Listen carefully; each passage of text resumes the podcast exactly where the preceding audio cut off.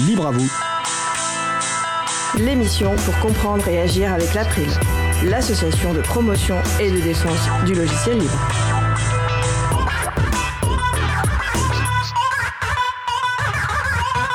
Bonjour à toutes, bonjour à tous. Être libriste et responsable des systèmes d'information d'une association. C'est le sujet principal de l'émission du jour. Avec également programme, pop-up et fenêtre modale, et la couleur de nos cerveaux. Nous allons parler de tout cela dans l'émission du jour. Soyez les bienvenus pour cette nouvelle édition de Libre à vous, l'émission qui vous raconte les libertés informatiques. Proposée par l'April, l'association de promotion et de défense du logiciel libre. Je suis Étienne Gonu, chargé de mission affaires publiques pour l'April. Le site web de l'émission est libreavou.org. Vous pouvez y trouver une page consacrée à l'émission du jour avec tous les liens et références utiles et également les moyens de nous contacter. N'hésitez pas à nous faire des retours ou à nous poser toutes questions. Nous sommes mardi 20 septembre, nous diffusons en direct, mais vous écoutez peut-être une rediffusion ou un podcast. À la réalisation de l'émission, il est aussi à l'aise derrière un potard que derrière un micro, mon collègue Frédéric Couchet. Merci, bonne émission à vous. Nous vous souhaitons une excellente écoute. Cause commune, la voix des possibles, 93.1 FM et en DAB+, en Ile-de-France. Partout dans le monde sur causecommune.fm et sur l'appli Cause Commune. Pour participer à notre conversation, causecommune.fm, bouton de chat, salon libre à vous. Premier sujet, mais surtout première chronique de notre nouvelle recrue qui rejoint l'équipe pour cette sixième saison de Libre à vous. Cribouilleur, scribouillard, docteur en informatique, généraliste conventionné secteur 42 et framasoftien de longue date, G est un auteur touche-à-tout qui s'est fait connaître comme dessinateur des blogs BD de Geektionnaire ou et Grisbouille, mais qui écrit également de la musique, des romans et des chroniques audio.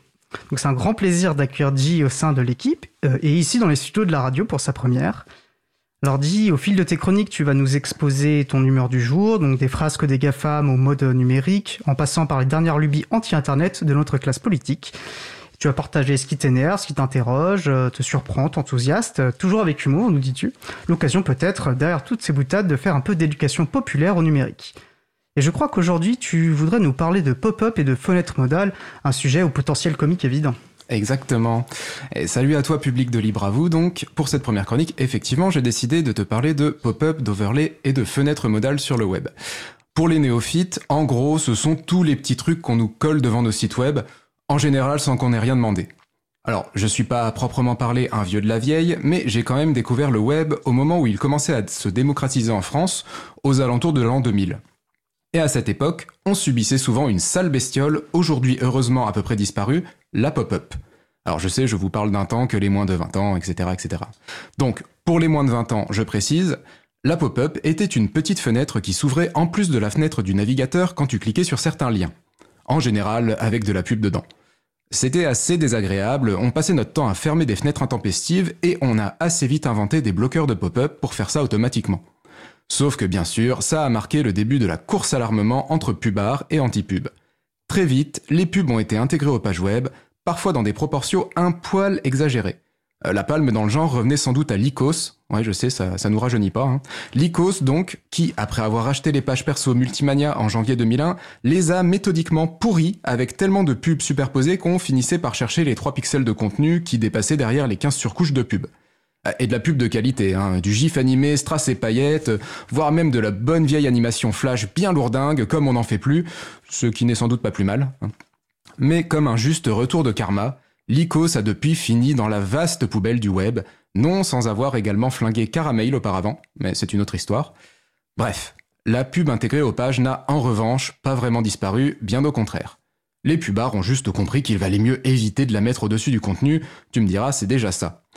De notre côté, on a bien sûr adopté en masse des bloqueurs de pub comme uBlock Origin, et puis les sites ont intégré des détecteurs de bloqueurs pour nous envoyer des messages culpabilisants, etc., etc.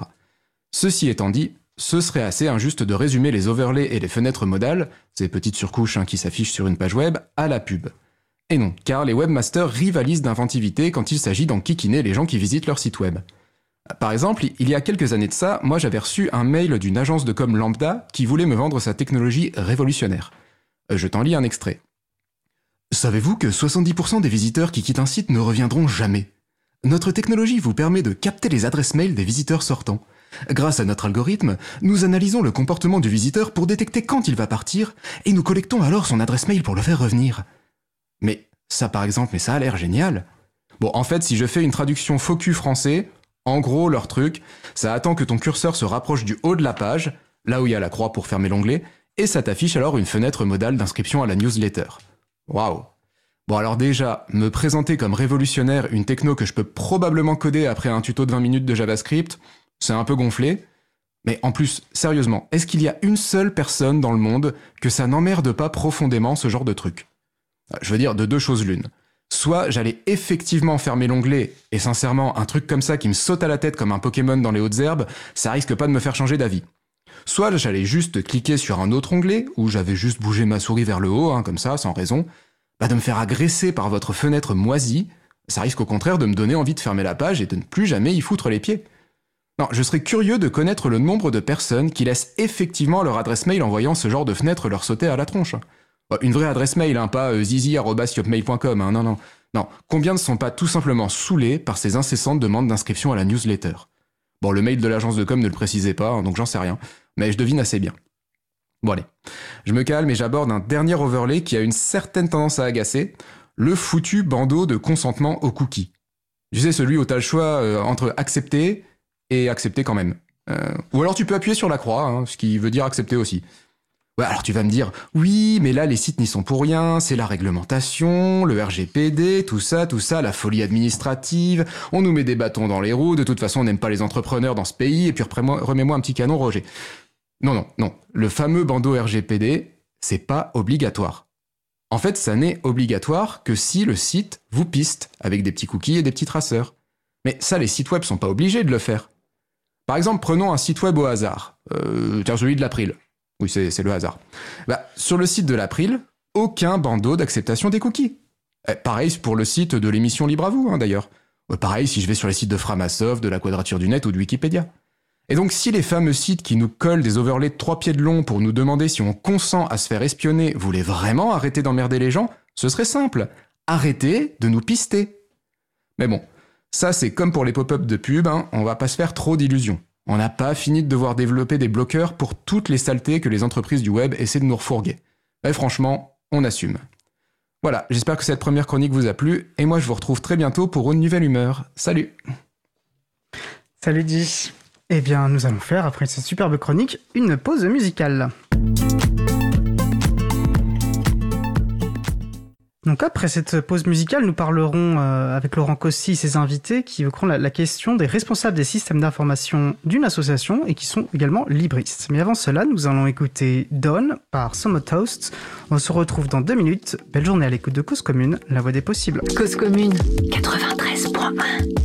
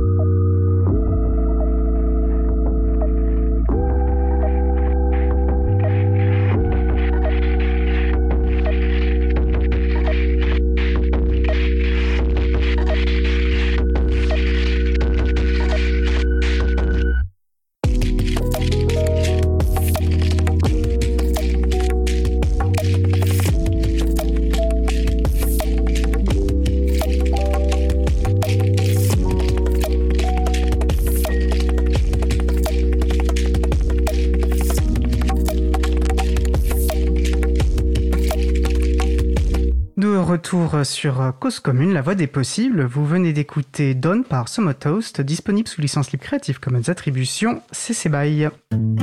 Retrouvez toutes les musiques diffusées au cours des émissions sur causecommune.fm et sur libreavoue.org.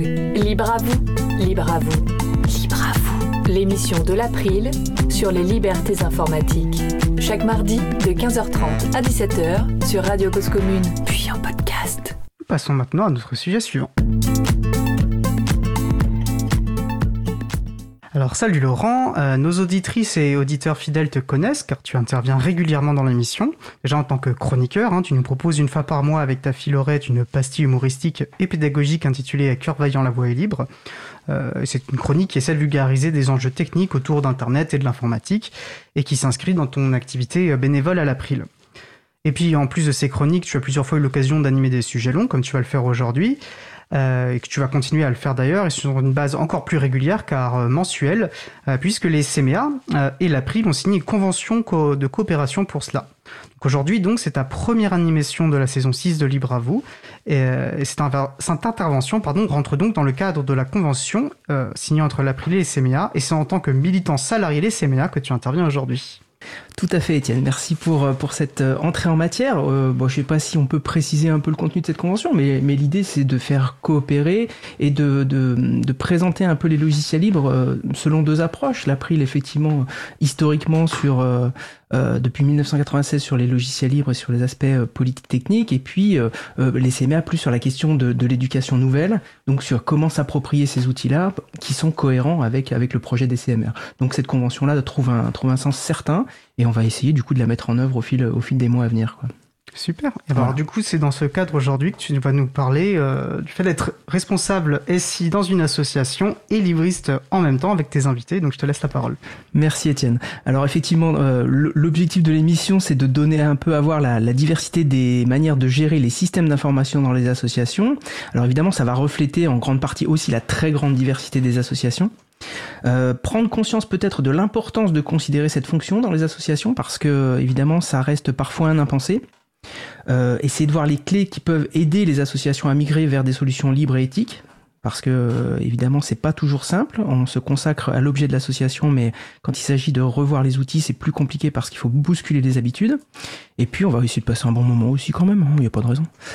Voilà, donc du coup pour, euh, pour cette émission, Étienne Je voulais juste préciser aux personnes qui nous écoutent que vous pouvez nous rejoindre sur le salon web de la radio, donc sur le site Cause Commune, bouton chat, salon libre à vous, et j'essaierai au mieux de relayer euh, les questions qui pourraient être posées, avec la, la fait qu'aujourd'hui, la spécificité qu'on ait deux interventions à distance et qui peut être difficile effectivement dans le rythme de l'émission, mais je ferai au mieux pour relayer vos éventuelles questions. Merci Étienne. Alors normalement, nous avons euh, à l'autre bout du fil Zatalise.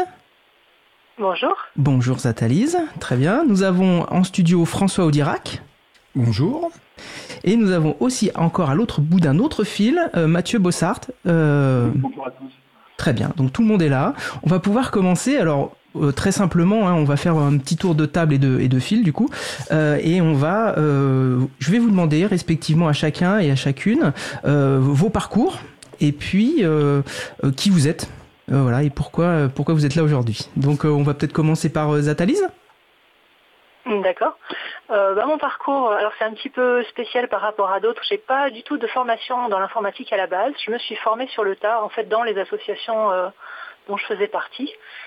Et c'est comme ça, à force de, discuter avec les gens qui étaient, qui étaient compétents et qui m'ont transmis un peu les trucs, que j'ai appris à faire.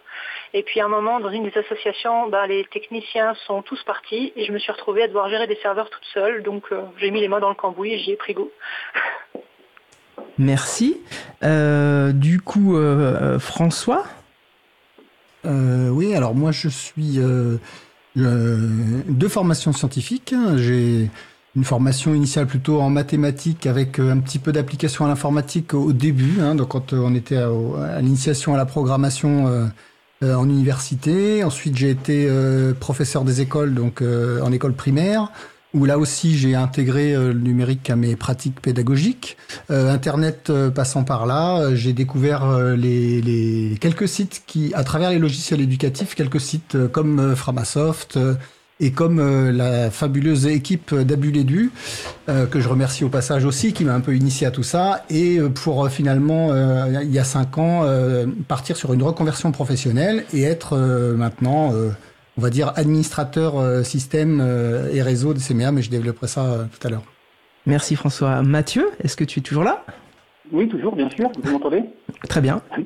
Bon, donc moi je, suis issu d'une formation à la base en biologie écologie et puis donc à la suite de cette formation à la fin des années 90, j'avais à exercer mon, enfin, faire mon service militaire et j'ai été à la place euh, objecteur de conscience dans une station biologique en Camargue et puis c'est au fil de discussions avec euh, la personne qui venait d'être recrutée sur euh, les aspects de gestion de base de données que j'ai éprouvé de l'intérêt pour cela et je suis parti en formation, j'ai fait un DSS d'informatique à Montpellier en 2003 euh, à la suite duquel j'ai intégré euh, l'association dans laquelle je travaille toujours, mais qui était une petite asso à l'époque, on était, enfin une petite association.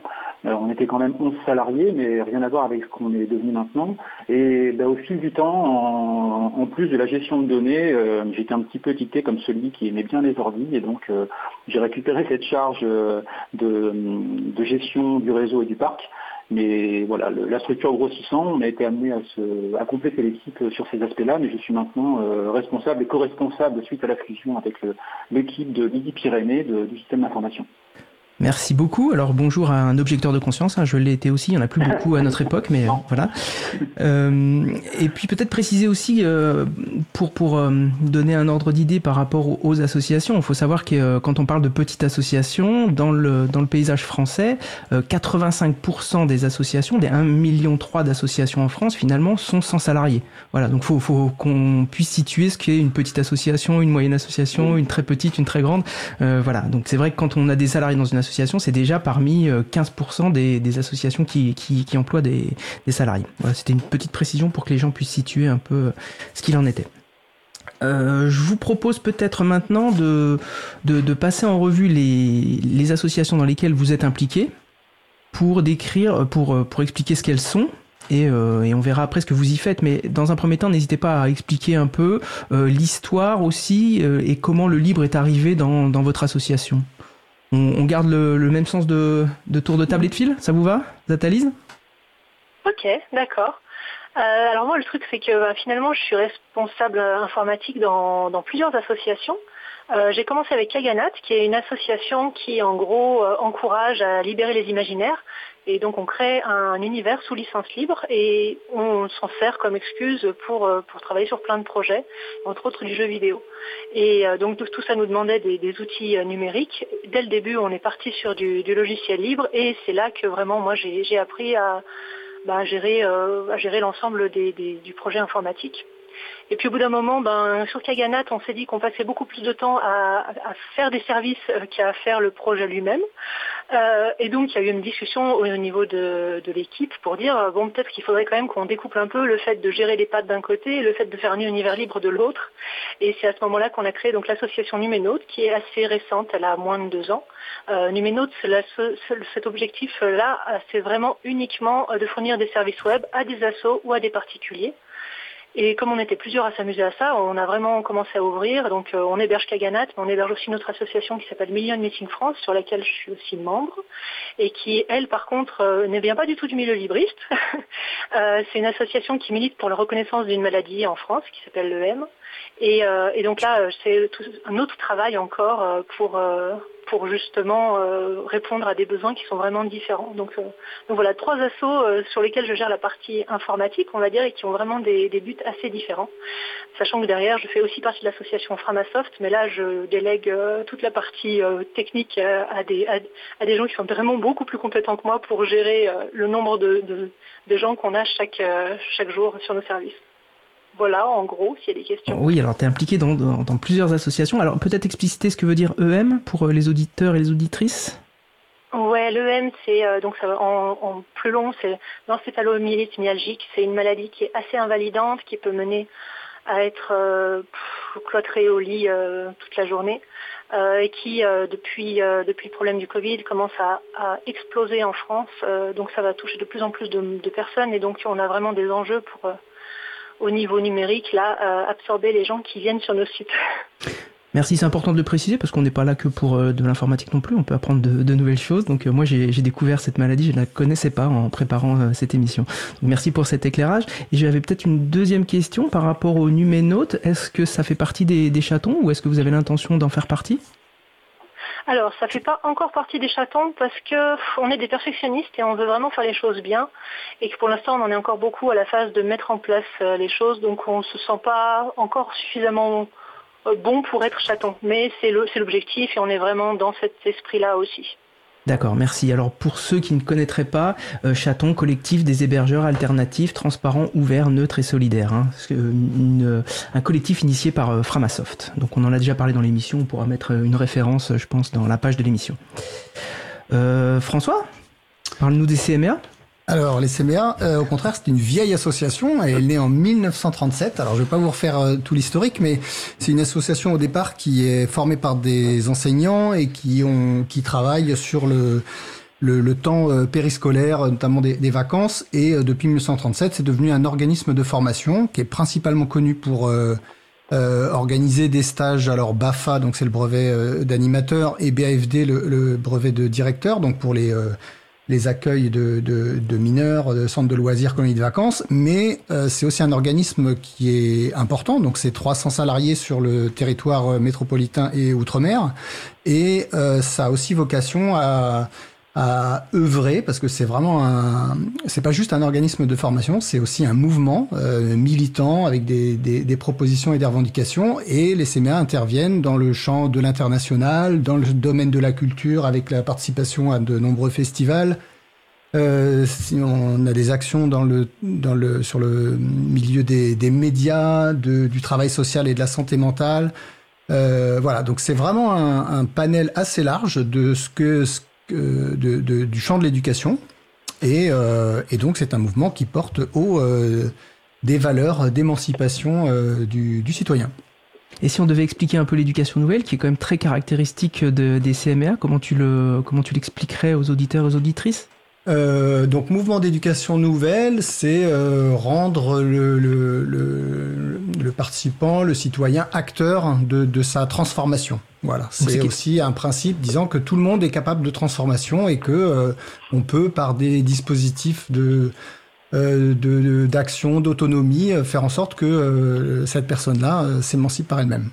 Donc c'est un peu concomitant de l'éducation populaire, hein, c'est des choses qui se, qui se recoupent, mais effectivement, euh, les, les, CMA sont identifiés vraiment comme un mouvement d'éducation nouvelle. Quoi. Merci.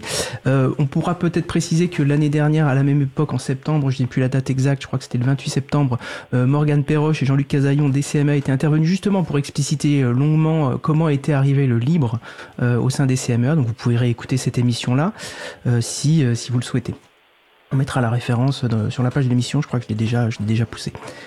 Euh, bah du coup, on, va passer à Mathieu. Très bien. Donc, euh, bah, moi, je suis salarié du, Conservatoire d'espaces naturels d'Occitanie. Donc, c'est une association de protection de la nature euh, qui a un agrément avec euh, l'État et la région. L'objectif euh, général de l'association, c'est de préserver et valoriser le patrimoine naturel, et donc au service de la biodiversité, bien sûr, et on fait ça le plus possible avec les usagers et les acteurs du territoire. Donc on va mettre en place collectivement des projets de gestion, de connaissances, et puis de, des projets concrets de transition écologique sur, sur le territoire.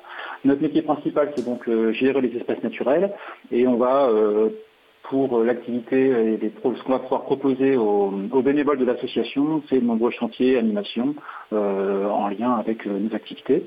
Il y a euh, un scène par région, ou presque, qui sont fédérés au sein d'une fédération qui est basée à Orléans. Et donc, euh, Laurent le disait, oui, nous, on a la particularité d'être euh, donc en fait une grosse association. Hein. Nous sommes maintenant, suite à la fusion des régions, le scène Occitanie, c'est maintenant plus de 100 salariés, répartis sur 14 sites dans la région, donc avec, comme beaucoup d'associations, un conseil d'administration, mais aussi un conseil scientifique. Et tout ça nous conduit à gérer presque 30 000 hectares sur la région Occitanie. Et puis, dans ces 30 000 hectares, on a 1000 hectares en propriété à peu près. Et chez nous, en fait, ce qui a été euh, très structurant et ce qui a amené le logiciel libre dans nos structures, euh, on a un fonctionnement assez, euh, assez commun, je pense, entre les différents scènes de France.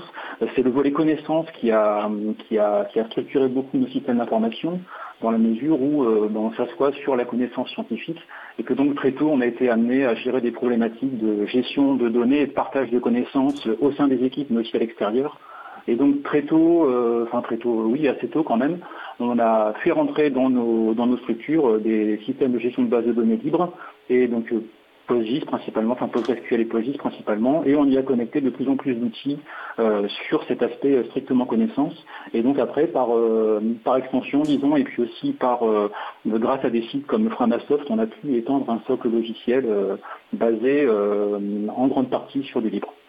Et maintenant, donc au niveau du CEL, donc je vous ai dit, j'ai démarré, on était quand, je suis arrivé moi dans la structure, on était 11 pour l'ex-région Languedoc-Roussillon, donc ça restait en termes d'équipe, en termes de taille d'équipe, une, petite équipe sur un seul site.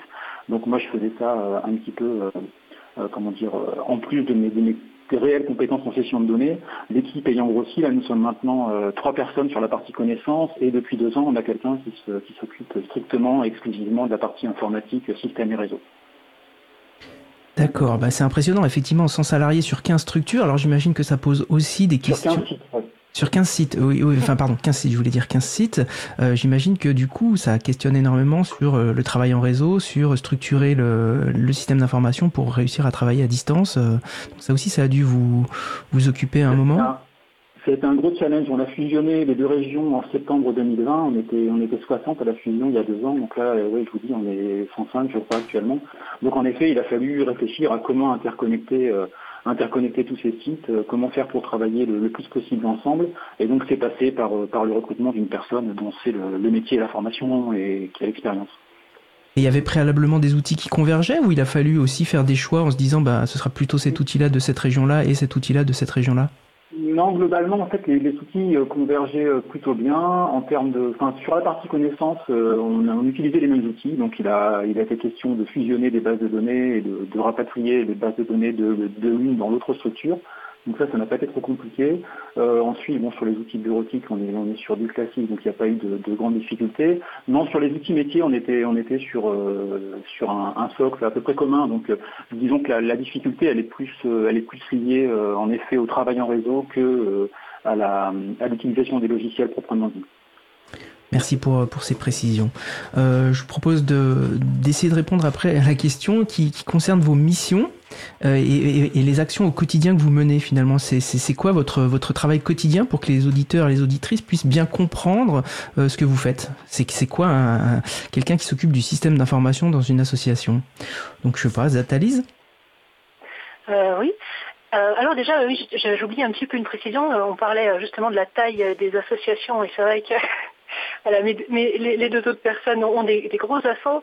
Euh, de mon côté, il faut quand même que je précise que les, trois assauts où je m'occupe de la partie informatique, c'est des toutes petites assauts et qu'on n'a pas du tout de salariés sur ce genre de trucs. Donc, euh, on a une façon de faire qui est très organique et très, euh, c'est celui qui est motivé au moment où qui fait les choses, en gros. Très naturel. Très naturel. donc ça, ça a aussi un impact sur la façon dont l'émission se font, dont l'action se fait. Euh, bah, typiquement, quand, euh, quand vous m'avez contacté pour faire l'émission, euh, ça m'a fait bizarre d'avoir ce titre responsable du système d'information parce que tout ça n'est absolument pas formalité dans nos structures. En fait, c'est voilà, oui effectivement c'est ce que je fais au quotidien, mais c'est pas quelque chose qui est formalisé. Et du coup, bah, du coup, comment ça se présente? En gros, le travail que j'ai à faire moi, ça va être de de coordonner euh, les gens qui vont agir sur la partie informatique, euh, chacun amenant ses connaissances, étant plus ou moins à, l'aise dans un domaine ou dans un autre, euh, de, canaliser aussi un petit peu les bonnes volontés parce que quand on a des, des, libristes motivés, il y a une petite tendance à vouloir installer tous les logiciels du marché sur les serveurs.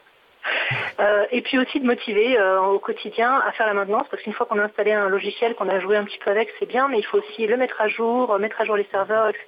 Et ça, c'est des tâches qui sont souvent moins rigolotes, qui sont un peu laissées de côté, donc euh, ça fait partie des choses sur lesquelles on essaie vraiment de prêter de l'attention. Voilà, et puis bah, à côté de ça, donc ça c'est vraiment la partie gestion sur les parties techniques, on va dire. mais il y a pour moi aussi l'importance de faire le lien avec les utilisateurs, avec des gens qui n'ont pas forcément euh, des ressources, euh, enfin des comment dire, des facilités au niveau de la technique, et de voir justement quels sont les outils qui vont non pas leur ajouter du travail, mais euh, simplifier leur travail. On a eu entre autres une grosse discussion sur MMF là-dessus, parce qu'on avait des gens qui n'étaient pas du tout, du tout à l'aise avec l'informatique et qui avaient besoin de travailler ensemble en étant à distance. Et pour nous, le PAD a été vraiment un service qui a énormément été utilisé. Euh, et qui, qui, reste très très important et qui est même plus utilisé euh, que d'autres outils de GAFAM qui j'utilisais aussi à côté. Merci pour ces éclairages. Alors oui, moi je converge avec ce que tu dis. Hein. Le responsable SI, la qualification, elle est nécessaire quand on a besoin de remplir un organigramme. Hein. C'est vrai que dans une petite association, ce terme-là, je comprends qu'il ne soit pas utilisé. Donc je, je comprends ta, ton étonnement et ta, enfin c'est tout à fait logique. Et puis euh, ta remarque aussi sur euh, bien prendre conscience de la différence entre la maintenance et puis euh, installer, expérimenter des nouveaux services. Je pense qu'elle est extrêmement importante. Euh, souvent on confond les deux et puis on pense que la personne qui va un service, installer, expérimenter, va avoir envie de le maintenir, de le mettre à jour. Euh, c'est rarement le cas finalement. Donc cette précaution-là, elle, elle, doit être, euh, elle doit être pensée pour que justement euh, le service puisse être pérenne. Je pense qu'il y a des, des, des réflexions à, à, avoir autour de ça, quoi. Ouais, et puis il y a aussi un autre aspect euh, que je ne faut pas que j'oublie parce que sinon je vais me faire gronder derrière, c'est que enfin, justement comme on est dans une dans des structures où, où les où il n'y a pas d'organigramme précis, euh, les rôles euh, changent pas mal au fil du temps. Euh, par exemple, ces temps-ci, j'ai beaucoup moins de temps pour m'occuper de l'informatique dans nos assos, mais par contre, bah, il y a un autre bénévole qui lui a bien pris le relais, qui, qui mériterait plus actuellement peut-être ce, ce, titre de responsable que, que, je ne le fais, mais voilà, suivant les moments, ça va être l'un, ça va être l'autre, ça va être d'autres personnes qui viennent puis qui repartent, et ça, ça fait partie aussi des choses qui sont euh, qui sont pas forcément simples à, envisager quand, euh, quand à côté on a l'habitude du travail en entreprise. C'est vraiment une façon de fonctionner qui est très différente. Merci beaucoup. Oui, effectivement, on voit, on, voit, euh, on l'a vu tout à l'heure au CMEA, des gens qui viennent de l'entreprise et qui arrivent dans une association, même au CMEA, les méthodes de travail sont pas du tout les mêmes, les, les, les entrées et les approches sont pas sont pas les mêmes. Merci pour pour cette pour ces précisions. bah du coup, François? Euh, oui, concernant mes missions, elles ont évolué. Donc, je suis arrivé au, il y a cinq ans au CMA, euh, un petit peu comme étant le responsable informatique, euh, où j'ai hérité, euh, on va dire, d'un informatique. Alors, l'expression à la papa, peut-être un peu trop. un peu trop rapide, mais voilà, où on avait un informaticien qui arrivait en fin de carrière, qui gérait un petit serveur dans un coin, à l'heure où, où les outils numériques étaient en pleine expansion, euh, les CMA venaient de faire développer un outil, euh, alors on parlera dans d'autres circonstances, mais qui s'appelle Zourit et qui faisait en sorte que tout, toutes les associations des CMA, donc je, petite parenthèse, il y a 26 associations des CMA réparties sur les territoires. C'est pas les CMA, euh, il n'y a pas une seule entité, il y en a 26. Et donc euh, on arrivait au moment où toutes ces associations partaient sur un système à peu près homogène. Euh, et donc il fallait accompagner tout ça. Et donc euh, moi je suis arrivé sur Paris où j'ai fait un peu l'état de, de, de l'état de l'installation actuelle. On a remis à peu près sur pied quelque chose qui était un peu plus euh, solide et, et, et, pérenne dans le temps. Et, et puis après, euh, et puis après, on était en pleine expansion du changement avec euh, des sites internet euh, qu'il fallait remettre d'aplomb. Il y en a une cinquantaine. Enfin, donc c'était, on, on, est vraiment. Moi, quand je suis arrivé, il y a, je suis vraiment arrivé à une période où on, on passait un cap d'un informatique un peu euh, un peu tranquille à finalement une expansion des services et une demande qui arrivait de plus en plus forte. Donc euh, voilà, ça c'était sur les cinq années. Aujourd'hui, j'ai plus une dimension de, de, de, directeur adjoint. Alors ça c'est mon titre aujourd'hui, mais euh, une dimension globale des systèmes d'information, c'est-à-dire que euh, à travers tous les, les, axes là dont je, dont je parlais euh, tout à l'heure sur euh, la culture, l'international, etc. Ben, je suis un petit peu, en tout cas, la personne référente qu'on vient voir quand on a un besoin euh, sur un service, euh, une, une, euh, une demande d'un outil numérique ou bien des, des, interactions entre différents outils. Voilà, je suis la personne référente euh, qui va pouvoir éventuellement euh, rediriger vers bah, soit la création d'un nouveau service ou bien l'adaptation d'un service existant ou bien au contraire une impossibilité parce que parce que c'est pas possible. Donc c'est voilà aujourd'hui c'est un peu ma, ma dimension en, sachant que j'hérite aussi de mon statut de directeur euh, aussi cette dimension réseau euh, au niveau national où je vais aussi être à l'écoute des, des, demandes des associations territoriales et faire en sorte que euh, bah, quand un outil peut être pertinent par exemple dans une région, il puisse aussi être récupéré ou, ou, ou déployé sur l'ensemble sur l'ensemble des régions. Merci pour, ces, pour cet éclairage. Euh, donc euh, le titre directeur adjoint DSI, euh, je pense que c'est pareil, ça peut être une perspective pour euh, Zatalise, hein, directrice adjointe DSI dans, dans, son, dans ses associations, c'est pas mal. Euh, Mathieu, est-ce que tu peux nous éclairer ce qui se passe au CN ouais, bien sûr. Bon, moi aussi, donc forcément, les, missions quotidiennes, elles ont un petit peu évolué, puis elles évoluent encore, mais donc bah, historiquement, principalement de la gestion de données pour, on va dire, 80% de mon temps, hein, donc intégrer des données, et puis proposer à mes collègues des outils à la fois de, collecte d'informations sur le terrain, mais aussi de restitution, principalement sous forme de cartes. Et puis en parallèle de tout ça, de cette gestion de base de données strictes, euh, il y avait la, euh, gestion quotidienne du, parc informatique qu'on avait, donc euh, mise à jour des antivirus sur les postes, un peu de débugage, mais tout ça donc forcément a évolué avec l'augmentation de la taille de la structure. Et donc bah, ces dernières années, ça a été beaucoup plus de gestion et d'anticipation un petit peu de besoins informatiques, hein, de, d'achat de, matériel, euh, discussion avec la direction en fait, de qu'est-ce qu'on achète comme matériel, vers qui on se tourne, qu'est-ce qu'on met en place comme solution, euh, qu'est-ce qu'on vise comme architecture, euh, qu'est-ce qu'on prévoit, est-ce qu'on est-ce pourrait pas prévoir de recruter quelqu'un, donc discuter un petit peu de, tout ça. Donc ça, ça a été le comment dire le ouais, les dernières années, ça a été ça. Il y a eu la mise en place pour moi de, de services juste au début de la période Covid, de pouvoir répondre à des, besoins de travail à distance pour les collègues. Donc ça, ça a été assez, euh, assez euh, compliqué, mais en même temps très formateur et puis intéressant. Et puis aujourd'hui, euh, du fait de l'arrivée d'une personne qui est vraiment compétente sur la partie informatique, donc c'est plus à un niveau plus de, discussion et de réflexion avec la direction et mes collègues, soit à Toulouse, soit le collègue informaticien, de bah, quelle solution on met en œuvre, qu'est-ce qu'on propose comme solution aux collègues, euh, donc c'est cet aspect-là qui va me concerner plus. Et puis je reviens un petit peu plus, euh, mais avec plaisir, sur euh, la gestion de la donnée et puis la, comment dire, la proposition d'outils de collecte et la mise en place de solutions de collecte et de restitution de données pour les collègues. D'accord. J'avais peut-être une question un peu bonus euh, par rapport à, tous les travaux que vous menez, chacun de votre côté.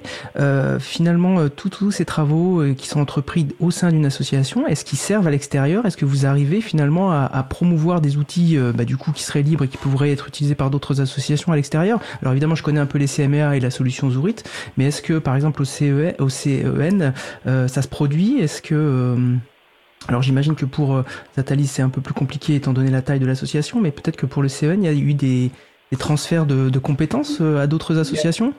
Oui, il y a eu en fait, alors de manière euh, un peu amateur, hein, sans, dire, enfin c'est pas péjoratif, mais de, voilà, sans, forcément de, comment dire de, de, cadres informatiques et informaticiens qui s'est occupé de ça à l'époque. Mais en 2009, par exemple, on a eu un gros besoin de, de, bah, de travail en commun. Donc on a, on a créé une application euh, web de, collecte d'informations, euh, donc avec une, interface euh, cartographique sur le web qui existe toujours, qui est super vieille mais qui, fonctionne toujours bien et qui c'est un petit peu que nous on avait dit et, et comment dire diffusé euh, de, manière euh, libre et que chacun a pu modifier. Donc on, a fait ça à l'époque de manière euh, voilà vraiment très peu très peu structurée, très peu cadrée. On a partagé ça.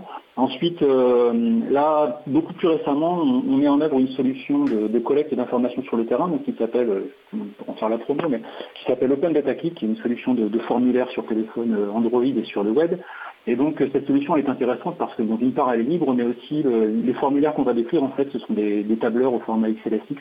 Donc on va pouvoir nous réellement partager euh, les outils de collecte de données qu'on met en place. Donc là c'est complètement d'actualité. Au congrès qu'on va avoir entre les scènes au mois d'octobre, là on va présenter euh, le site qu'on met en place pour, euh, bah, comment dire, pour, diffuser nos formulaires de collecte de données sur téléphone. Toute, structure intéressée euh, pourra ou personne pourra euh, télécharger, euh, télécharger le formulaire et l'installer sur son, téléphone et éventuellement l'adapter à un autre besoin, un, oui, un, besoin propre. Donc, mais globalement, on a toujours considéré que nos méthodes comme les outils informatiques, dès lors qu'on met quelque chose en place, on essaie de le partager, en tout cas de si quelqu'un est intéressé, de lui, faciliter la tâche pour le réutiliser. Open Data Click, hein, c'est ce que j'ai compris, c'est bien ça C'est ça. D'accord, merci. Peut-être deux mots euh, sur, euh, sur l'histoire de Zurit, parce que justement, il y a eu ce basculement-là. On l'a déjà expliqué dans l'émission de, septembre 2021, mais euh, très rapidement peut-être? François? Oui, rapidement. Zurit, c'était une solution pour répondre à un besoin de messagerie, de gestion de contact, de cloud, de visio, de pad, de choses comme ça, tout ça mélangé dans un pack. Tout ça aussi basé sur évidemment des logiciels libres, euh, à l'initiative des CMA qui ont payé du développement et aujourd'hui, donc cette solution on l'utilise en interne et on a aussi donc mis euh, en, à, disposition, alors moyennant un, petit forfait pour la consommation des datas, mais le, même outil à disposition des associations, euh, voilà, qui, défendent des valeurs similaires au CMA et au Libre. Merci François. Je vais repasser la main du micro à, à Étienne. Merci Laurent. Peut-être juste préciser effectivement si vous voulez creuser un petit peu cette question de ce qu'est Zourit et de ce que font les, les CMA, c'est euh, aller sur le libre à vous slash 116 pour euh, réécouter cette émission ou en relire euh, la transcription. Donc effectivement nous allons faire une, une courte pause musicale. Nous allons écouter Night par Cosmo Rider. On se retrouve juste après. Belle journée à l'écoute de Cause Commune, la voix des possibles. Cause Commune 93.1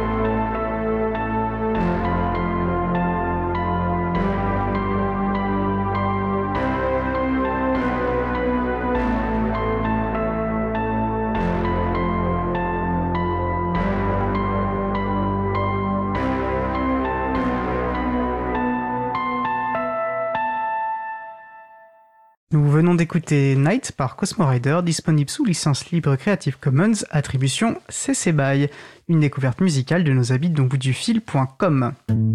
Retrouvez toutes les musiques diffusées au cours des émissions sur causecommune.fm et sur libreavoue.org. Libre à vous, libre à vous, libre à vous. L'émission de l'April sur les libertés informatiques. Chaque mardi de 15h30 à 17h sur Radio Cause Commune, puis en.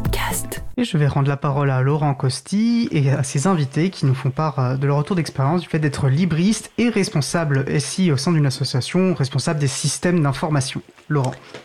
Oui, donc on retrouve nos trois invités, François, Mathieu et Zatalise. Euh, alors je vais avoir une triple question pour, euh, pour cette période d'émission. Alors donc euh, soyez vigilants parce que je vais les enchaîner. Donc je vous laisserai répondre dans l'ordre que vous voulez, mais en fait ça concerne un peu la politique euh, de l'informatique au sein de l'association. Donc je vais vous lire les questions, puis après euh, on pourra décomposer si c'est si c'est trop trop compliqué, trop rapide. Comment est pris en compte l'enjeu politique lié au choix des outils dans l'association? On a donné quelques éléments de réponse, mais je pense qu'on peut préciser encore. S'il y a une prise en compte, comment cela s'est produit dans l'histoire de, de l'association? Et une fois appréhendé politiquement, est-ce que le fleuve reste tranquille par rapport à, ses positionnements, euh, le cas échéant? Euh, Zatalise? Euh, alors, bah, moi j'ai deux cas vraiment différents. Euh, D'un côté, Kaganat et puis ensuite Imenote, on les a fondés vraiment en ayant le libre en tête. Donc ça s'est jamais trop posé comme question, c'était plus de trouver les bons outils libres que de se poser la question de si c'est libre ou pas. Finalement, on a eu des interrogations plus tard dans l'évolution de l'association, euh, quand il a fallu passer par quelques outils non libres, euh, type Facebook, Twitter et tout ça, en disant est-ce que c'est vraiment pertinent, est-ce qu'on veut vraiment passer par ce genre de choses? Euh, c'est ça qui nous interroge le plus finalement au quotidien et on a tendance à avoir vraiment des usages extrêmement modérés de ce genre d'outils, même si on reconnaît que par moment c'est quand même nécessaire aussi pour pouvoir toucher un public plus large. Et puis à côté, ben, Million Missing, ça a été un petit peu l'inverse, parce que c'est un groupe qui s'est fondé sur Facebook, et puis qui, dans, parmi les responsables, il y avait quelqu'un qui était déjà sensibilisé au libre, et donc qui est venu me voir en me demandant comment est-ce qu'on peut faire pour éviter que les gens ne soient que sur Facebook, que avec les outils des GAFAM. Euh, et donc c'est là que j'ai commencé à proposer des outils pour qu'ils ne soient pas dépendants uniquement de ces grosses plateformes et qu'ils aient leur propre autonomie. Et donc toute la, là c'est, on est vraiment sur un autre, euh, une autre discussion euh, de vraiment être à l'écoute de leurs besoins, de voir euh, où sont leurs habitudes et qu'est-ce qu'on peut changer, qu'est-ce qui va être euh, problématique. Typiquement, les faire sortir sur le Facebook complètement pour l'instant, ce serait absurde parce que c'est comme ça aussi qu'ils trouvent les, personnes qui, font l'objet de, de l'association, c'est-à-dire les malades, les proches des malades et, et tous ces gens-là qui peuvent aider. Voilà, donc c'est vraiment finalement un équilibre qu'il y a à trouver à chaque fois. Euh, sachant quand même que bah, finalement, euh, il y a toute une partie aussi où justement euh, on essaie de ne pas contraindre les gens, que ce soit dans Kaganat, Numenote ou, MMF, de dire aux gens bah, commencez par utiliser les outils que vous connaissez, mais à partir du moment où on travaille ensemble, il faut trouver un outil que tout le monde maîtrise ou au moins un format qui nous permette de transmettre les documents d'un truc à l'autre.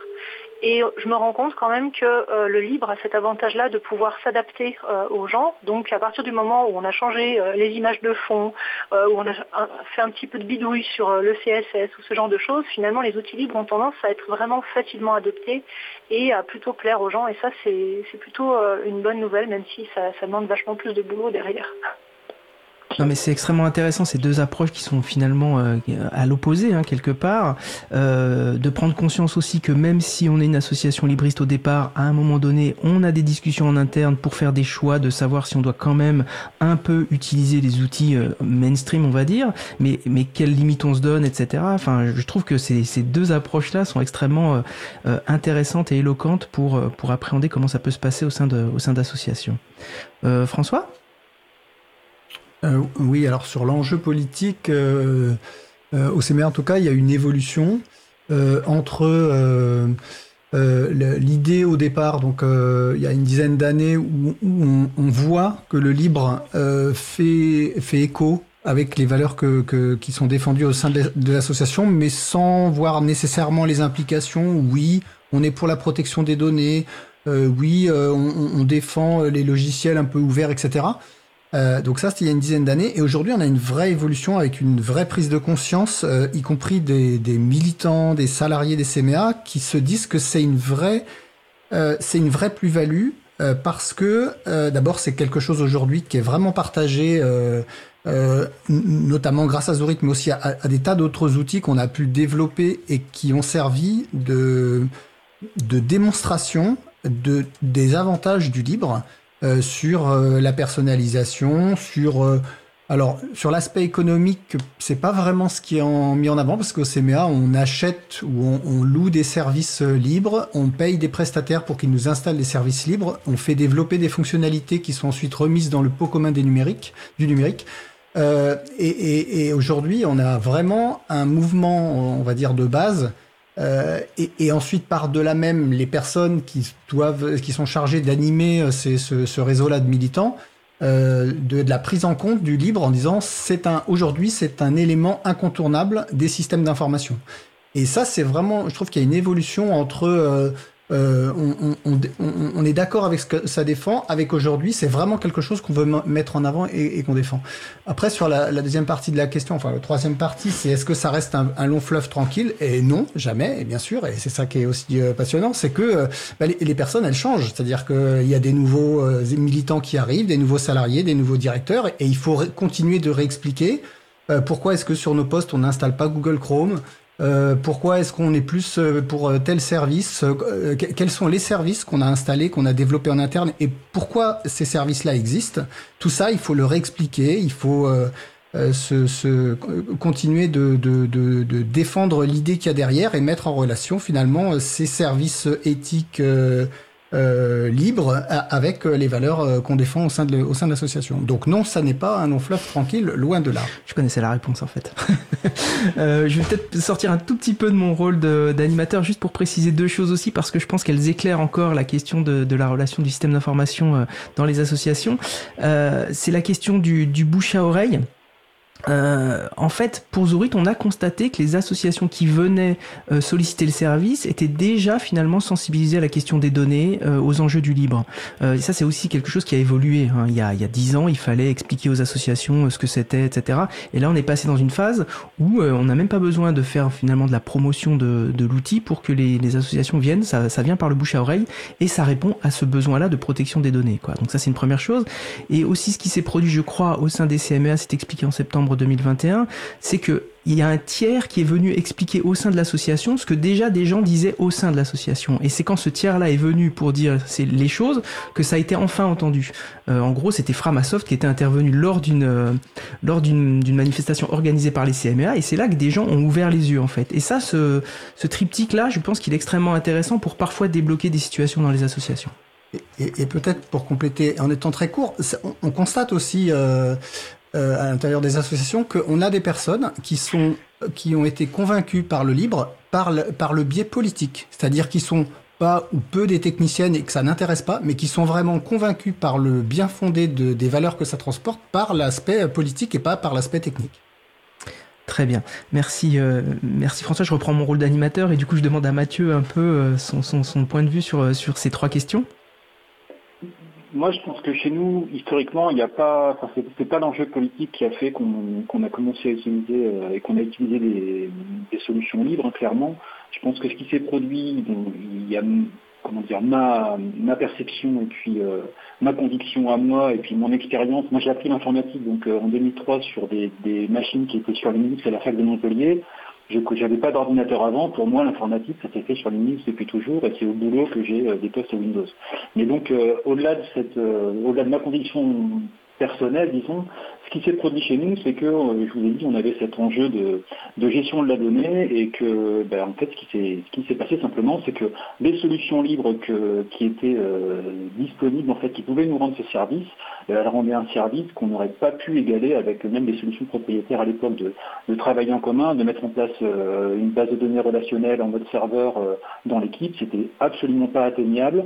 Et quand bien même on aurait pu l'atteindre, je suis pas sûr que sur les, sur les aspects cartographie, euh, gestion de la donnée est, on je suis pas sûr qu'on aurait pu faire ce qu'on a réussi à faire avec des logiciels libres à l'époque.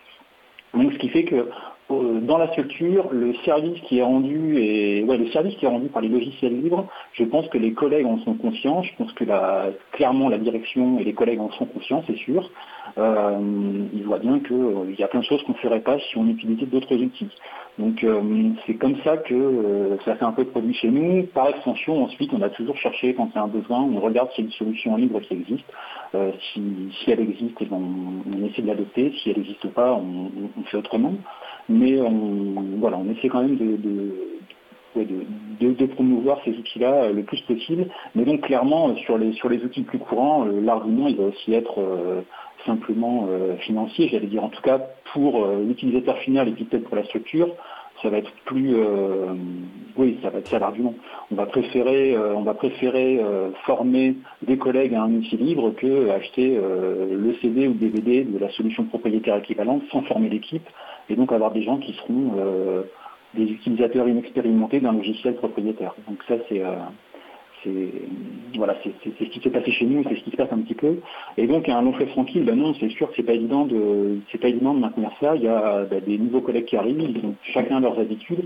Ça, à la limite, je dirais que c'est indépendant de est-ce que c'est euh, des logiciels libres propriétaires. un collègue qui arrive avec ses habitudes dans une structure déjà en place, avec un système d'information déjà en place, ben, il faut lui expliquer pourquoi on a mis en place euh, euh, cette procédure. Ça ne veut pas dire qu'il ne faut pas parfois remettre en cause des procédures, mais il faut quand même réexpliquer que euh, veut travailler en commun et que donc on utilise des services qui nous permettent d'échanger l'information et que certes ce serait peut-être plus pratique pour lui d'utiliser une solution même libre que lui connaît et qui va maîtriser, mais qui va le faire travailler de manière un petit peu isolée du reste de l'équipe.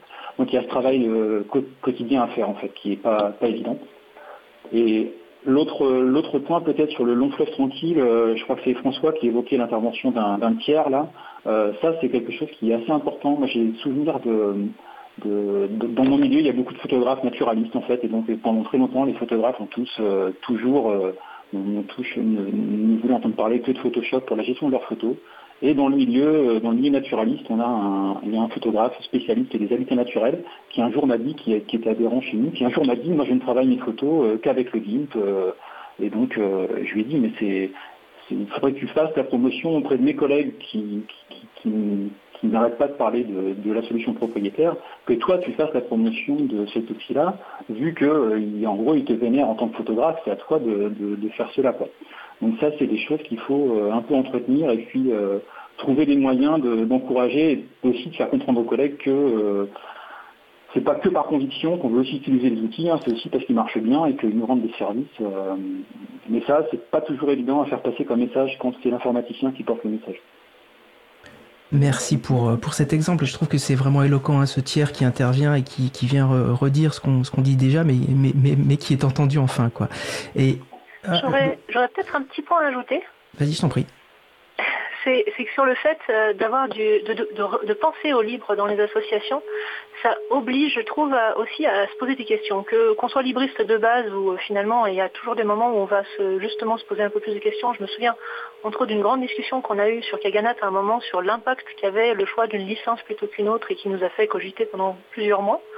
Euh, mais aussi au-delà, euh, dans des associations au moins libristes, où finalement le fait de commencer à se poser cette question de qu'est-ce que c'est que le droit d'auteur euh, et, ce genre de choses, fait qu'on n'aborde plus les choses de la même façon. typiquement sur Million Missing, il y a une attention qui est portée au droit à l'image, à l'utilisation des textes, qui n'est pas si courante que ça dans ce genre d'association d'habitude, et, donc ça, amène à se poser des questions qui, finalement vont au-delà du logiciel pur. Merci pour ces, pour ces précisions. Je pense que c'est important de, de, le rappeler aussi. Euh, évidemment, euh, on, peut, on, peut, on peut rappeler que euh, la prise en compte de l'enjeu politique, elle, va être aussi déterminante en fonction des personnes qui sont au sein de l'association. hein. Donc c'est pour ça qu'on a invité des responsables systèmes d'information libristes, parce que évidemment ça change aussi euh, l'évolution de l'association sur ces questions-là. Quelqu'un qui est aux manettes et qui va avoir un poids sur le choix des outils, euh, évidemment, ça va enclencher un, futur pour l'association euh, différent. Laurent, je vais, je vais relayer une question euh, sur le salon web, préciser aussi que GIMP est donc un outil puissant d'édition et de retouche d'images sur lequel on avait, à laquelle on avait consacré une émission, l'émission 140 sur Libre à vous. Alors sur le salon web, on nous demande, enfin constate qu'effectivement, en gros, les CMA enfin, demandent combien ça recouvre de personnes, constatant effectivement que cette prise en compte du libre est une force. Combien de personnes au CMA alors François l'a précisé tout à l'heure, je crois que... Bah, vas-y, je te laisse, je te laisse François. Euh, pardon, j'étais en train de lire le chat. Donc, euh, euh, combien de personnes portent le... le... Ah, combien, de personnes, combien, combien, de personnes recouvrent, ça recouvre combien de personnes Combien de personnes sont concernées par le système d'information Je pense que c'est la, la, question. Ben finalement tous les salariés puisque les messageries, les clouds, etc. Donc c'est 300 salariés et 10 fois 10 fois le, enfin et 3000 militants qui sont parfois aussi avec des, des espaces zourides de leurs associations à part. Donc euh, voilà, ça fait euh, au moins 300 salariés et puis euh, un bon paquet d'autres aussi qui utilisent aussi ces outils. du coup, j'enchaîne un peu sur la question de la formation finalement, parce que pour, pour que 300 salariés et 3000 militants puissent utiliser les outils, comment on fait? Alors, la question au CMA, puis après on passera à Zatalise à un échelon plus bas et puis au CEN tout à l'heure. François, peut-être sur la, la question de formation? Oui, alors c'est vrai que la question de la formation, elle, est nécessaire et, quand on présente des nouveaux outils, euh, euh, il y a évidemment nécessité euh, d'accompagner. Moi, je crois surtout que la formation, elle a une vertu, c'est qu'elle permet l'information. C'est-à-dire que ça permet, quand on a des personnes sur un jour, deux jours, trois jours, dans lesquels on va être amené à les accompagner, à les former sur, sur ces différents outils, ça va en tout cas avoir l'intérêt d'avoir un temps long euh, d'échange et d'expliquer aux personnes pourquoi on a choisi ces outils-là, qu'est-ce, qu'est-ce que ces outils défendent de, de plus. Et, euh, et, je pense que c'est, c'est, c'est pas juste le biais de la formation. Il y a des personnes conformes et finalement, euh, quel que soit l'outil, elles le prennent et elles partent de la formation, euh, euh, voilà, avec ça, et, et, le reste est passé à la trappe.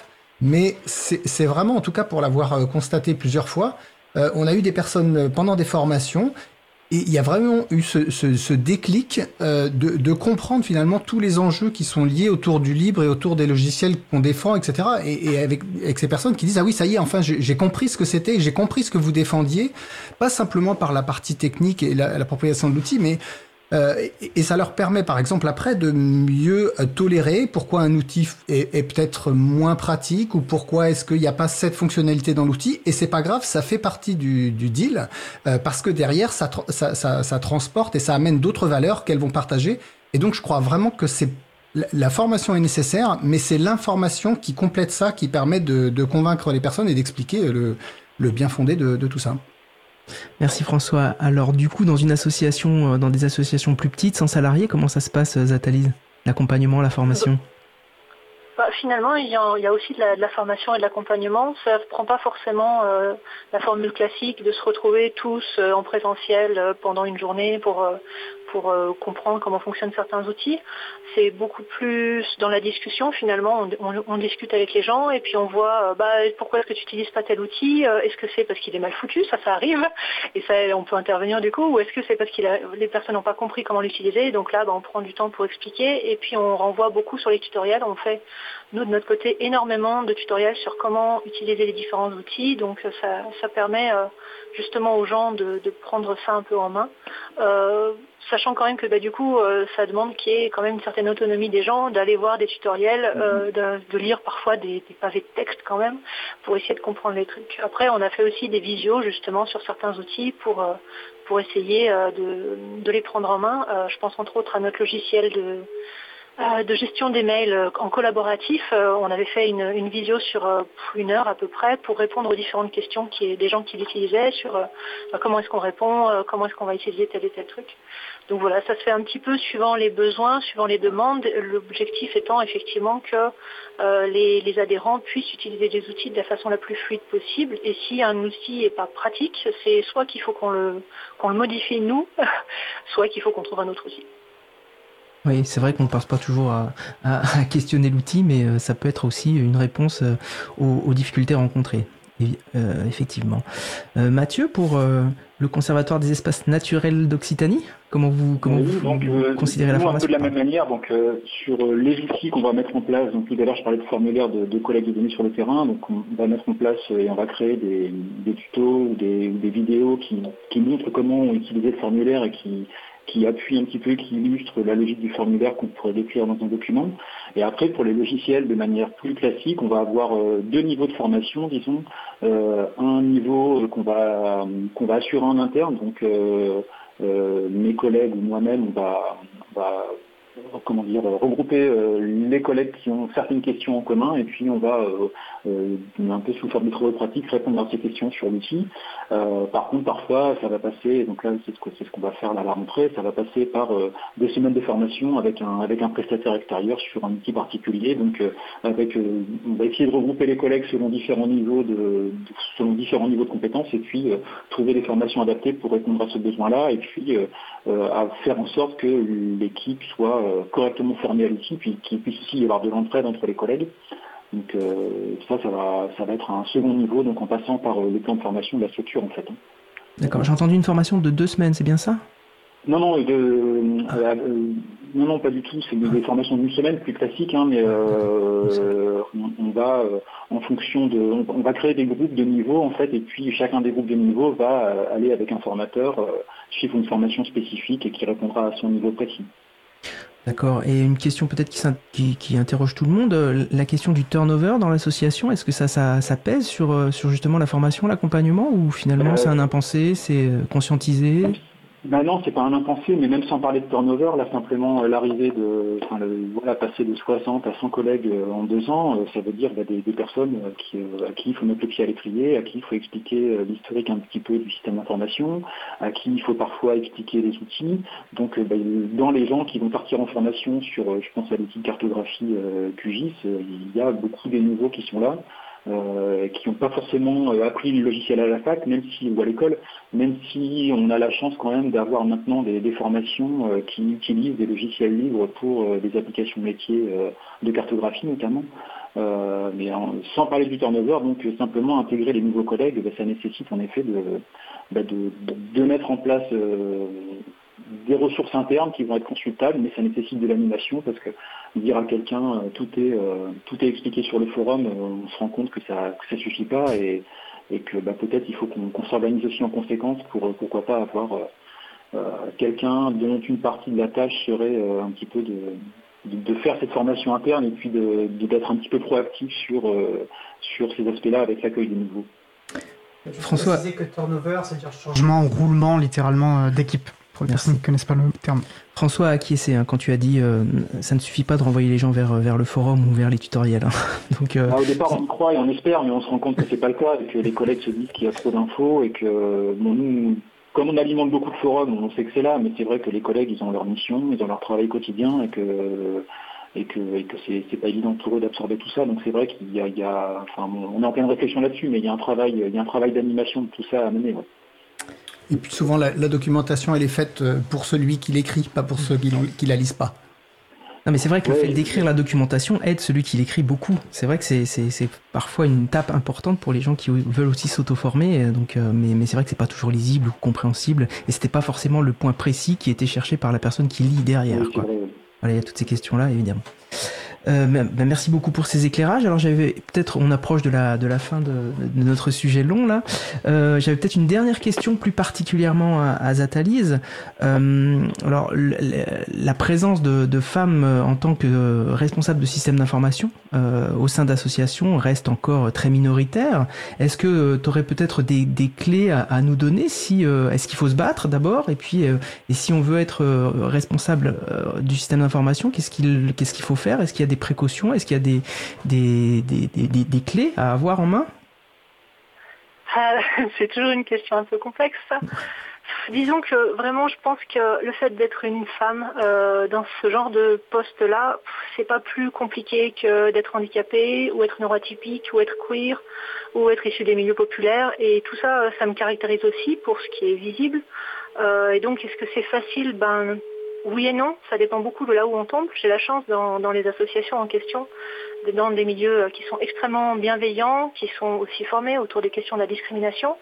Donc euh, finalement, ben, je suis vue comme une personne avant tout, euh, et tous ces trucs-là, toutes ces étiquettes, elles sont pas forcément pertinentes. C'est tant que je fais le taf, tant que je sais et que bah, j'avance, c'est ce qui, c'est ce qui suffit et c'est le cas de tous les membres de l'assaut.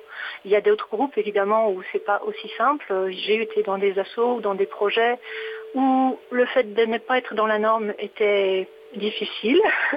Et donc bah là, c'est soit de comment dire euh, de m'approprier euh, les mêmes codes, c'est-à-dire d'être aussi brutaliste que les autres en face et de poser mes couilles sur la table même si j'en ai pas. Euh, mais je trouve que c'est pas forcément très confortable et que finalement dans ce genre de structure on passe beaucoup de temps juste à se battre pour des pour des enjeux de pouvoir finalement, alors que dans des milieux plus altères, ben là où on se bat c'est pour faire le boulot et c'est quand même beaucoup plus satisfaisant à tout point de vue. Donc euh, voilà, en gros. oui, donc si je résume, euh, en fait, il suffit de bien choisir l'association dans laquelle on veut s'impliquer en tant que responsable du système d'information. Mais c'est un. Ouais, ouais. ça ne veut pas hein. dire que c'est impossible de s'intégrer dans d'autres groupes, mais ça demande des efforts qui sont qui sont différents. Et pour moi, c'est pas c'est pas simplement d'être une femme. Hein. c'est vraiment euh, voilà tout ce qui fait tout ce qui nous fait en tant qu'individu. Euh, dans, notre assaut, typiquement, on a des, hommes qui ont beau être des hommes, euh, ils sont timides, ils sont pas à l'aise dans plein de situations. Euh, donc, bah, c'est pas plus simple pour eux non plus dans, dans ce genre de cadre.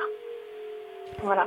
Merci. Bah, en tout cas, je trouve que cet éclairage est extrêmement intéressant aussi dans le cadre de l'émission. il nous reste, allez, on va dire 4-5 minutes pour un dernier tour de table pour dire tout ce que vous auriez oublié. Tout à l'heure, François, pendant la pause musicale, me disait ouais, j'ai oublié de dire plein de trucs, donc c'est maintenant, François.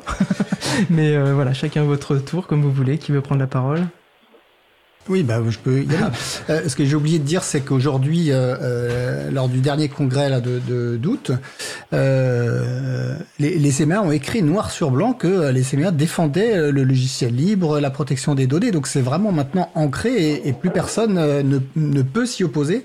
ce qui fait que même les personnes les plus, les plus réticentes, parce que tout n'est pas rose non plus, hein, je, je tresse des, des, grands traits, mais tout n'est pas rose. Euh, en tout cas, euh, c'est quelque chose qui fait partie de, de l'identité aussi des CMA, euh, à tel point, et ça c'était le deuxième point, qu'on a une personne qui est chargée euh, euh, à temps plein de défendre ces valeurs-là, donc avec une mission éducation et, et, et, commun du numérique en la personne de Laurent Costi, ici présent. Voilà. Donc c'est vraiment aujourd'hui quelque chose qui fait partie de l'identité et qui est défendu par, par beaucoup, de, beaucoup de personnes. Voilà ce que je voulais rajouter. Merci François. euh, Zatalise ou euh, ouais Zatalise? Euh, Je crois que j'ai pas grand chose à ajouter. Merci en tout cas de m'avoir invité. C'était c'était chouette et c'est pas toujours facile de prendre euh, la parole en public. On parlait juste juste avant voilà cette question de qu'est-ce que c'est qu'être femme, faire partie des minorités, etc. Bah, il y a quand même ce côté-là où on a l'habitude d'être en retrait beaucoup et euh, c'est très très difficile euh, de, faire cette démarche, d'être un peu sur le devant de la scène. Donc euh, c'est pas simple. Mais euh, c'est aussi possible parce que justement, il bah, y, a, y, a, des milieux bienveillants qui nous aident à, montrer un peu notre voix aussi et à nous dire qu'on est légitime à intervenir. Et ça, c'est merci. En tout cas, vu d'ici, tu t'es absolument bien débrouillé. Hein. Si, si, ça peut te rassurer, euh, en tout cas, euh, c'était c'était remarquable les interventions et ça complétait très bien euh, les autres les autres interventions. Mathieu? Euh, oui, donc moi éventuellement j'aimerais bien en profiter. Là, je vais remercier mes, quatre collègues hein, avec qui je, fais tout ça. Donc euh, Laurent et Hugo à Toulouse et puis Eric et Nathalie à Montpellier. Donc ça c'est pour euh, la partie travail en équipe. Et après peut-être évoquer le, le, challenge un peu pour nous. Moi je considère qu'on est utilisateur de logiciels libres, mais principalement consommateur en fait de logiciels libres, et que une des difficultés que je ressens moi, c'est de bah, participer à cette communauté, en tout cas de faire en sorte de, de, de l'aider de de, de, de, financer un petit peu et c'est pas simple. Donc euh, c'est un peu le, le, challenge pour, pour moi. Là, j'aimerais qu'on arrive à, notamment, je parlais d'un outil tout à l'heure au DECA, j'aimerais qu'on arrive à, à, financer un petit peu, mais c'est pas évident euh, dans le cadre des projets ou des, de, quand on, on charge des fonds, c'est pas évident de, de justifier de, bah, de, pouvoir contribuer comme ça. C'est facile d'acheter une boîte avec un logiciel dedans, mais contribuer à du libre, c'est pas si simple.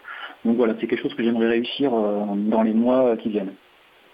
Oui, alors ça c'est un point important qu'on n'a pas, forcément évoqué, mais cette question de la mutualisation interassociative euh, se pose de plus en plus. C'est de plus en plus mûr, je pense. Donc là, il faut se tourner vers les têtes de réseau doivent se parler pour euh, collecter les, les, besoins identiques et faire développer après en commun euh, des besoins quoi. Donc ça c'est c'est des vraies questions. Après il y a des outils qui se développent. Contribule, Framasoft a contribué à, à, Contribule. Enfin il y a voilà il, il y a plein d'outils, mais il y a encore des, des, choses à asseoir sur cette mutualisation entre associations, tête de réseau d'associations. De mon point de vue, il y a encore du travail. Et, et puis euh, trouver les pour le faire. Hein.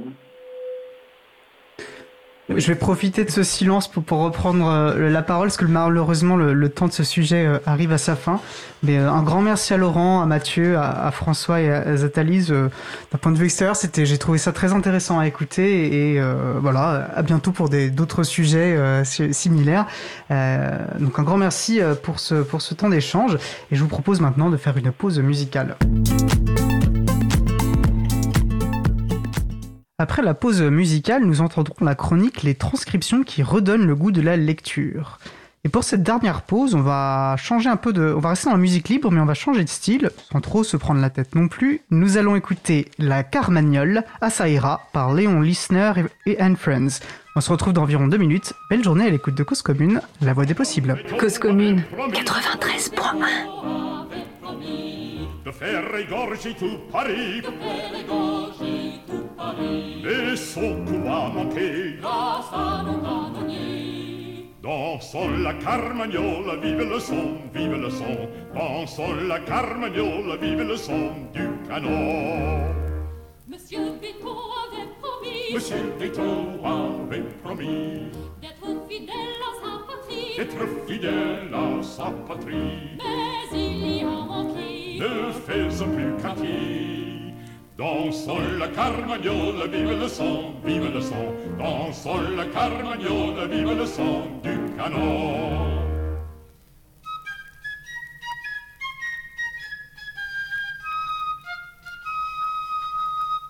Amis restant toujours unis, amis restant toujours. Ne craignons pas nos ennemis, ne craignons pas nos ennemis. S'ils viennent nous attaquer, nous les ferons sauter. Dansons la carmagnole, vive le son, vive le son. Dansons la carmagnole, vive le son du canon. salirà, salirà, salirà, Saira, laser ist casa la lanterna. A salirà, salirà, salirà, laser di krasa on les pondra. Si on les pas, on les rompra. Si on le rompt pas, on les brûlera. A salirà, salirà, Saira, laser ist casa la lanterna. A salirà, salirà, salirà, laser ist krasa on les pondra. Oh, ça ira, ça ira, ça ira, les aristocrates à la lanterne. Oh, ira, ça ira, ça ira, les aristocrates on les pendra. Nous venons d'écouter La Carmagnole à Saïra par Leon Listener and Friends, disponible sous licence Creative Commons, partage dans les mêmes conditions, CC BY SA. Retrouvez toutes les musiques diffusées au cours des émissions sur causecommune.fm et sur libreavoue.org. Libre à vous, libre à vous, libre à vous. L'émission de l'April sur les libertés informatiques. Chaque mardi de 15h30 à 17h sur Radio Cause Commune, puis en podcast. Je suis Étienne Gonu pour l'April, nous diffusons en direct et j'ai le plaisir d'avoir avec moi des personnes joviales et un peu dissipées, certes, mais ce n'est pas grave, nous allons passer à notre dernier sujet. Nous allons poursuivre avec la chronique Les transcriptions qui redonnent le goût de la lecture, proposée par Marie-Odile Morandi et lue par Laure-Élise Deniel. Un épisode préenregistré intitulé De la couleur de nos cerveaux. On se retrouve dans environ 10 minutes sur Cause Commune. Bonjour à toutes et bonjour à tous. Un thème récurrent et dont l'importance s'est accrue ces derniers mois concerne la place des jeunes filles et des femmes dans les études scientifiques, en particulier en informatique, ainsi que dans les métiers correspondants. De nombreuses conférences et tables rondes sur ce sujet ont été transcrites par notre groupe Transcription. La liste est à votre disposition sur la page des références de l'émission d'aujourd'hui sur le site libreavoue.org. Pour cette chronique, les transcriptions qui redonnent le goût de la lecture de septembre 2022, il nous a semblé important de mettre le focus sur ce problème afin de partager les réflexions et remarques des intervenants et intervenantes, en particulier celles d'Isabelle Collet et les solutions que l'on peut mettre en œuvre. Isabelle Collet est une informaticienne de formation, enseignante-chercheuse, professeure en sciences de l'éducation à l'Université de Genève. Elle s'adresse aux questions de genre et aux discriminations des femmes dans l'informatique et dans les sciences. Le constat est amer. Actuellement, en Occident, Europe et États-Unis, et parce qu'on inclut tous les métiers de support, administration, documentation et communication, on compte 25 à 30% de femmes dans le numérique. Si on se restreint à la dimension vraiment technique, on est plutôt aux alentours de 15%. Et plus la partie considérée est en pointe, moins il y a de femmes. Par exemple, 12% dans l'intelligence artificielle. Bref, pas beaucoup de femmes dans le numérique, même dans la filière du libre, alors que la communauté se dit ouverte, avec des valeurs et une volonté politique. Et pourtant, au XIXe siècle, le premier programme informatique sur un ordinateur mécanique a été réalisé par une femme, Ada Lovelace. Le premier compilateur, ce qui permet de traduire le code écrit en langage de programmation en langage compréhensible par la machine, a été conçu par Grace Hopper. Et sous la direction de Margaret Hamilton, ce sont des femmes qui ont écrit le programme Apollo en 1969. Que se passe-t-il durant les années 70-80 La programmation acquiert ses lettres de noblesse. On commence à se dire que programmer demande de la logique, que cela est proche des mathématiques avec à la clé des métiers conduisant à des responsabilités. L'informatique change de statut. Elle offre des emplois prestigieux, de bons salaires, de belles carrières. Des filières s'ouvrent dans les universités de sciences dites dures, là où les hommes sont déjà, et les sciences dites molles étant destinées aux femmes. C'est la division socio-sexuée des savoirs. La valeur sociale de ces métiers augmente, ils se masculinisent. Simultanément, les micro-ordinateurs arrivent dans les foyers. Les garçons en sont équipés en premier, comme chaque fois qu'un nouvel objet technologique fait son apparition. Pour l'ensemble de la société se crée l'image de celui qu'on appelle aujourd'hui le geek, le stéréotype de l'informaticien. Le micro-ordinateur arrive aussi en entreprise. Dans l'imaginaire des adultes qui entourent ces adolescents, parents et enseignants, se crée une représentation de fausse continuité entre le micro-ordinateur installé dans les familles, souvent pour jouer, et le micro-ordinateur installé dans l'entreprise pour travailler. La voie de ces jeunes hommes est tracée. Ils font des études d'informatique, obtiennent des diplômes et sont embauchés. La proportion de femmes dans ces études et ces emplois chute considérablement. Une espèce de spirale négative se crée, c'est-à-dire que moins on y trouve de femmes, plus on imagine qu'il est normal qu'elles ne soient pas là. Et pourtant, on parle bien de la même programmation. Les filles ont des doutes. Un sentiment d'illégitimité s'installe avec perte de confiance en soi et en son efficacité. Leur comportement pourrait s'apparenter à de l'autocensure, alors que c'est une censure sociale qu'elles subissent. C'est le poids des normes et des stéréotypes qu'elles supportent depuis l'enfance, continuellement. Ce n'est pas une fatalité biologique. Il n'y a pas de science pour les filles et des sciences pour les garçons. Hommes et femmes ont évidemment des capacités cognitives identiques, mais dès l'enfance, on socialise garçons et filles à des destins différents. Pour Isabelle Collet, ces stéréotypes permettent de prolonger un ordre social. Il est temps de mettre en discussion cette construction bien ancrée, et cela veut dire lever la censure sociale, changer le système, et ce n'est pas simple. Il est banal de dire que le numérique prend une place de plus en plus importante dans la vie d'aujourd'hui, dans celle de demain. Mais peut-on tranquillement s'accommoder du fait que ce numérique est imaginé, conçu, paramétré, maintenu par une population à peu près homogène, composée à 85% d'hommes blancs? Peut-on se satisfaire d'une situation dans laquelle il n'y a que 15% de femmes qui participent à inventer le monde de demain? Se diriger vers une société numérique inclusive demande plus de mixité dans les systèmes qui la préparent. Des solutions sont proposées, certaines ayant déjà été mises en œuvre avec succès, c'est-à-dire une augmentation du nombre de jeunes femmes inscrites dans ces filières. Mettre les élèves très tôt au contact de l'informatique dans des salles neutres, sans posters qui représentent souvent des modèles masculins. Changer le discours qui est tenu aux filles dans les écoles et promouvoir une image plus inclusive de l'informatique.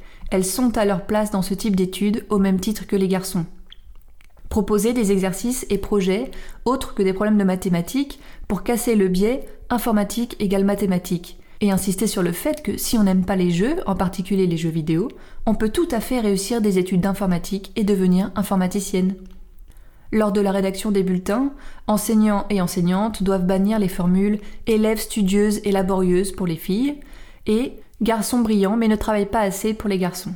Ne pas hésiter à mettre des quotas à l'entrée de ce genre d'études dans le supérieur, les filles rencontrent tellement d'obstacles sur le parcours précédant leur choix d'orientation, du fait du poids des normes et des stéréotypes, qu'il s'agit d'un juste retour, d'un rattrapage. On obtient alors, avec plus de filles qui ont été sélectionnées en amont, une meilleure promotion. Composer des groupes de travail vraiment mixtes, 50-50, ou uniquement féminins, afin de ne pas abandonner une fille seule au sein d'un groupe de garçons. Organiser des groupes d'échange composés uniquement de femmes, organiser du mentorat pour accompagner spécifiquement les femmes, inviter des femmes rôle modèles, en les choisissant proches du public auquel elles devront s'adresser, établir des codes de conduite de façon à rendre les ambiances de travail inclusives, faisant de la mixité une force. Et la liste n'est pas exhaustive. Les idées ne manquent pas, mais sans réelle politique au sein des établissements scolaires, sans politique institutionnelle volontaire, les progrès resteront insuffisants. Le constat amène à une certaine mobilisation de la part des pouvoirs publics, et non des moindres. En France, la nomination de Alexis Kaufmann en septembre 2021 à la direction du numérique pour l'éducation au sein du ministère de l'Éducation nationale avec une double casquette. Chef de projet logiciel et ressources éducatives libres, mais surtout mixité dans les filières du numérique. Les choix d'orientation qui se font au lycée se répercutent évidemment dans l'enseignement supérieur et ensuite sur le marché du travail, mais il est difficile pour les lycéennes de faire des choix libres et autonomes le ministère de l'Éducation a créé un label Égalité filles-garçons. Différents critères sont listés. L'établissement, dans sa politique globale, est-il inclusif avec pratique de l'égalité? A-t-il réussi à faire remonter certains pourcentages dans les filières trop déséquilibrées? Lutte-t-il contre les stéréotypes de genre avec accès pour toutes et tous à une orientation moins genrée? La famille a aussi son rôle à jouer, en particulier dans l'éducation de ses filles. Isabelle Collet nous dévoile son enfance avec sa sœur et son père, père à qui le fait d'avoir des filles n'a jamais posé le moindre souci, qui leur a donné le goût des sciences et a appris à programmer à Isabelle. D'ailleurs, Marion Monet, chercheuse postdoctorante à l'Institut national d'études démographiques, la transcription de l'une de ses conférences est à votre disposition, nous explique que dans les familles où il n'y a que des filles, les pères passent du temps à partager les contenus scientifiques avec elles, alors que dans les familles où il y a des enfants des deux genres, ce temps est plutôt réservé aux garçons. Le monde du libre n'est pas exempt de situations délétères. Tous n'ont pas pris acte, là non plus, des discriminations faites aux femmes et des inégalités. Peut-être en avions-nous trop attendu. L'April s'intéresse énormément à ce sujet de la mixité dans les filières du numérique. Diverses émissions libres à vous récentes ont été consacrées à ce sujet. La société se numérise, tous les secteurs d'activité se numérisent et doivent le faire pour l'ensemble de nos communautés car la vie est mixte. Garçons et filles, tous et toutes, nous devons comprendre que la transition numérique en cours ne peut mener à une société inclusive, fonctionnelle et émancipatrice si elle est préparée uniquement par une partie de la population. Ce n'est pas tant que les filles ont besoin d'aller en informatique, c'est que l'informatique a besoin d'elles si elle veut être performante. Nous vous encourageons à lire ou relire ces transcriptions en gardant à l'esprit que la biologie ne joue aucun rôle, n'a rien à voir dans cette affaire, qu'il n'y a pas de cerveau rose et de cerveau bleu, expression chère à Isabelle Collet.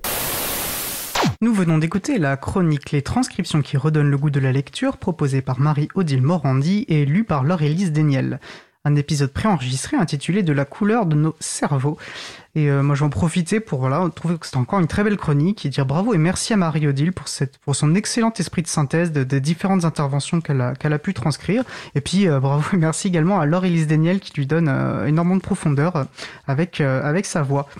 Bah, nous approchons de la fin de l'émission et nous allons terminer par quelques annonces.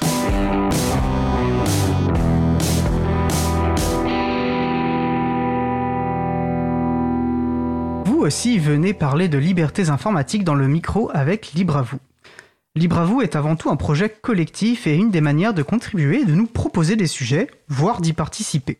N'hésitez pas à nous faire des propositions et nous serons ravis d'en discuter avec vous. Et si ça vous tente, pourquoi pas même animer un sujet long Bien sûr, nous vous accompagnerions dans ce projet et nous nous occuperions de toute la partie technique. Plus d'infos sur le site de l'April, n'hésitez vraiment pas à nous contacter. Et sinon, que faites-vous vendredi 23 septembre à l'heure de l'apéro? Et si vous veniez à notre rencontre? Vendredi 23, donc, à partir de 19h, l'April propose un apéro dans ses locaux dans le 14e arrondissement de Paris. À cette occasion, il y aura une présentation de notre Chapril, des services en ligne libres, décentralisés et respectueux des données personnelles des utilisateurs et des utilisatrices. Si vous êtes du côté de Marseille, euh, entre le jeudi 22 et le dimanche 25 septembre, je vous invite à découvrir le tout premier festival Technopolis. Quatre jours de films, de débats et rencontres entre euh, collectifs qui luttent euh, contre les technologies de surveillance en France, Belgique et en passant par Belgrade. Le festival est ouvert largement au public, entrée libre et gratuite. Enfin, si vous êtes du côté de Lens, les 28 et 29 septembre se tiendront les journées numériques en commun au Stade Bollard. Billet gratuit, il reste encore un peu plus de 150 places. Euh, il en restait du moins ce matin. Je pense qu'il en reste encore quelques-unes en cet après-midi. Et je vous invite, comme d'habitude, à consulter le site l'agenda du libre.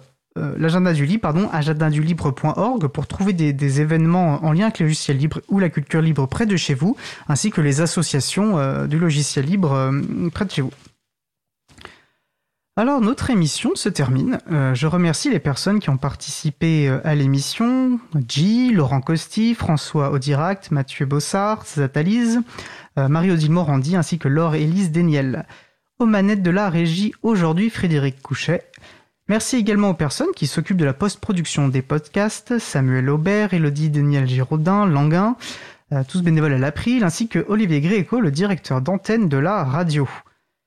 Merci à Quentin Gibaud, bénévole à l'April, pardon, qui découpera le podcast complet en podcast individuel par sujet. Vous trouverez sur notre site libravou.org toutes les références utiles ainsi que sur le site de la radio causecommune.fm. N'hésitez pas à nous faire des retours pour indiquer ce qui vous a plu, mais aussi des points d'amélioration.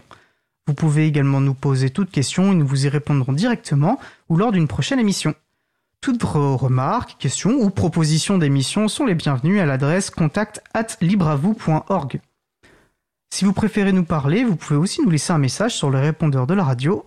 Pour réagir à l'un des sujets de l'émission, pour partager un témoignage, vos idées, vos suggestions, vos encouragements ou pour nous poser une question, le numéro du répondeur est le 09 72 51 55 46. Je répète 09 72 51 55 46. Nous vous remercions d'avoir écouté l'émission. Si vous avez aimé cette émission, émission pardon, n'hésitez pas à en parler le plus possible autour de vous et à faire connaître également la radio Cause Commune, la voix des possibles. La prochaine émission aura lieu en direct mardi 27 septembre 2022 à 15h30 toujours. Nous vous proposerons un retour d'expérience de deux membres du collectif Chaton qui proposent des services libres et éthiques sur les sujets d'éducation. Les demandes proposent sur les sujets d'éducation, les chatons ont une portée beaucoup plus large que ce seul sujet. Euh, nous vous souhaitons de passer une belle fin de journée. On se retrouve en direct le 27 septembre. Et d'ici là, portez-vous bien.